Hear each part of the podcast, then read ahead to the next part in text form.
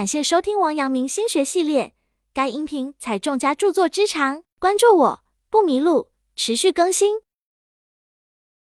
回到京城之后，他的内心深处还是充满了彷徨和矛盾，一面是做圣贤的人生理想，一面是多年来追求的考科举，他的心一直在理想与现实之间徘徊。弘治九年（一四九六年），王阳明第二次会试失败，再次的打击让王阳明冷静了很多。他开始用心钻研兵法，继续孩童时代的乐趣。不过此时他更多的是将其作为事业来研究，美玉宾宴，经常聚国和列阵为戏。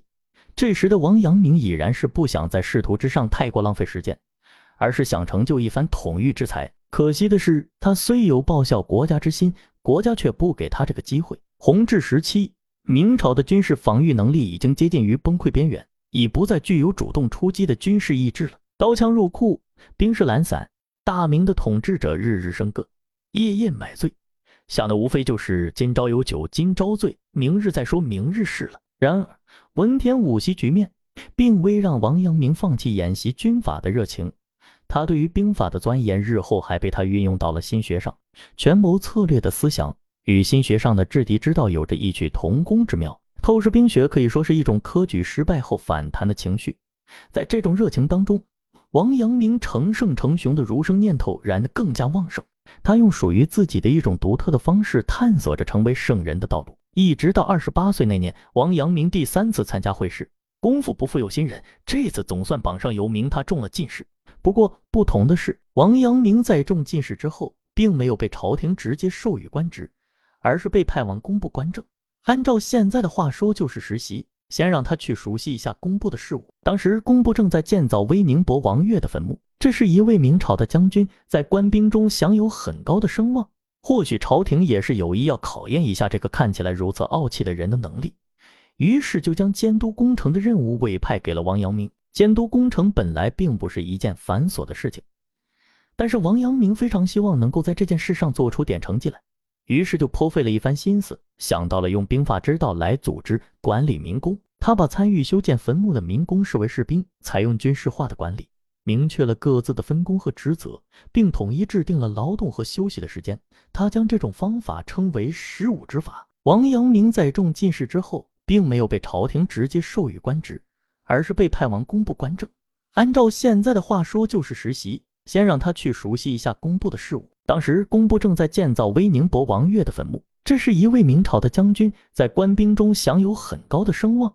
或许朝廷也是有意要考验一下这个看起来如此傲气的人的能力，于是就将监督工程的任务委派给了王阳明。监督工程本来并不是一件繁琐的事情，但是王阳明非常希望能够在这件事上做出点成绩来，于是就颇费了一番心思，想到了用兵法之道来组织管理民工。他把参与修建坟墓的民工视为士兵，采用军事化的管理，明确了各自的分工和职责，并统一制定了劳动和休息的时间。他将这种方法称为“十五之法”。最后打听到王阳明非常痴迷于兵法，就将威宁伯生前的佩剑送给王阳明以表谢意。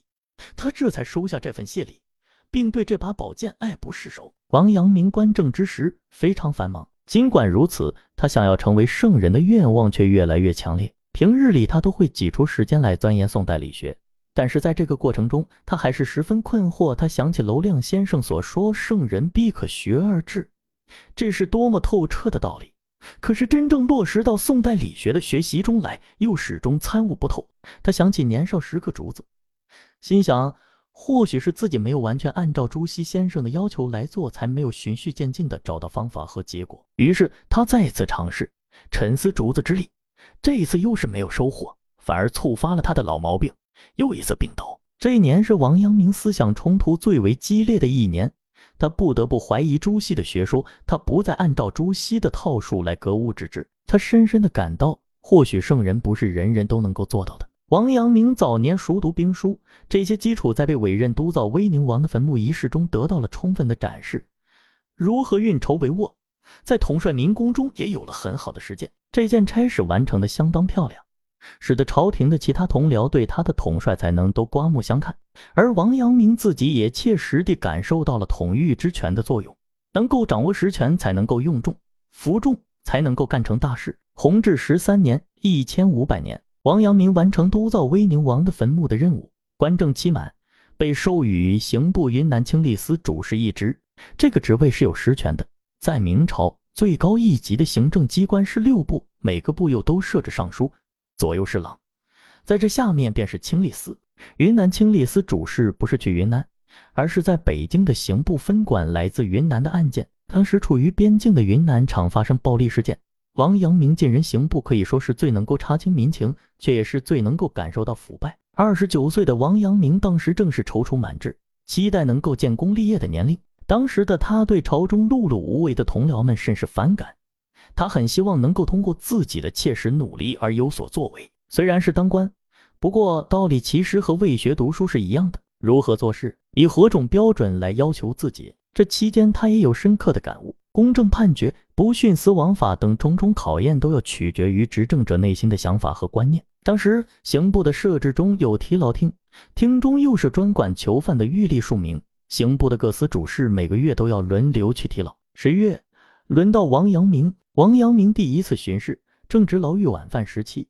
王阳明走了一圈后，发现囚犯吃的竟然是拌着水的米糠，他很好奇，问随行的狱吏。玉立回答说是缺粮，他又走了一圈，偶然听到猪的叫声，走近一看，竟有一个猪圈，几十头肥硕的猪正争吃食槽中的白面细粮。王阳明顿时明白了，牢狱不是缺粮，粮食都给了猪，哪里还有人吃的？其实这种情形在当时没有什么大不了的，只是王阳明出人事场，刚到刑部，见得少而已。从牢狱回来后，王阳明训斥了所有的狱吏，当场下令屠宰牢中养的猪。并分给囚犯吃这件事情，如果从当时的官场来看，知道王阳明是个刚入官场的毛头小伙，不够成熟。但是从王阳明自身的思想来看，这便是他所提倡的良知。王阳明的差使所要做的事情非常繁琐，尤其是秋决之时，各种变故弄得王阳明心力交瘁。一个月的当差结束后，他感到如释重负。本章完结，感谢收听王阳明心学系列。该音频采众家著作之长。关注我不迷路，持续更新，欢迎继续收听第三章。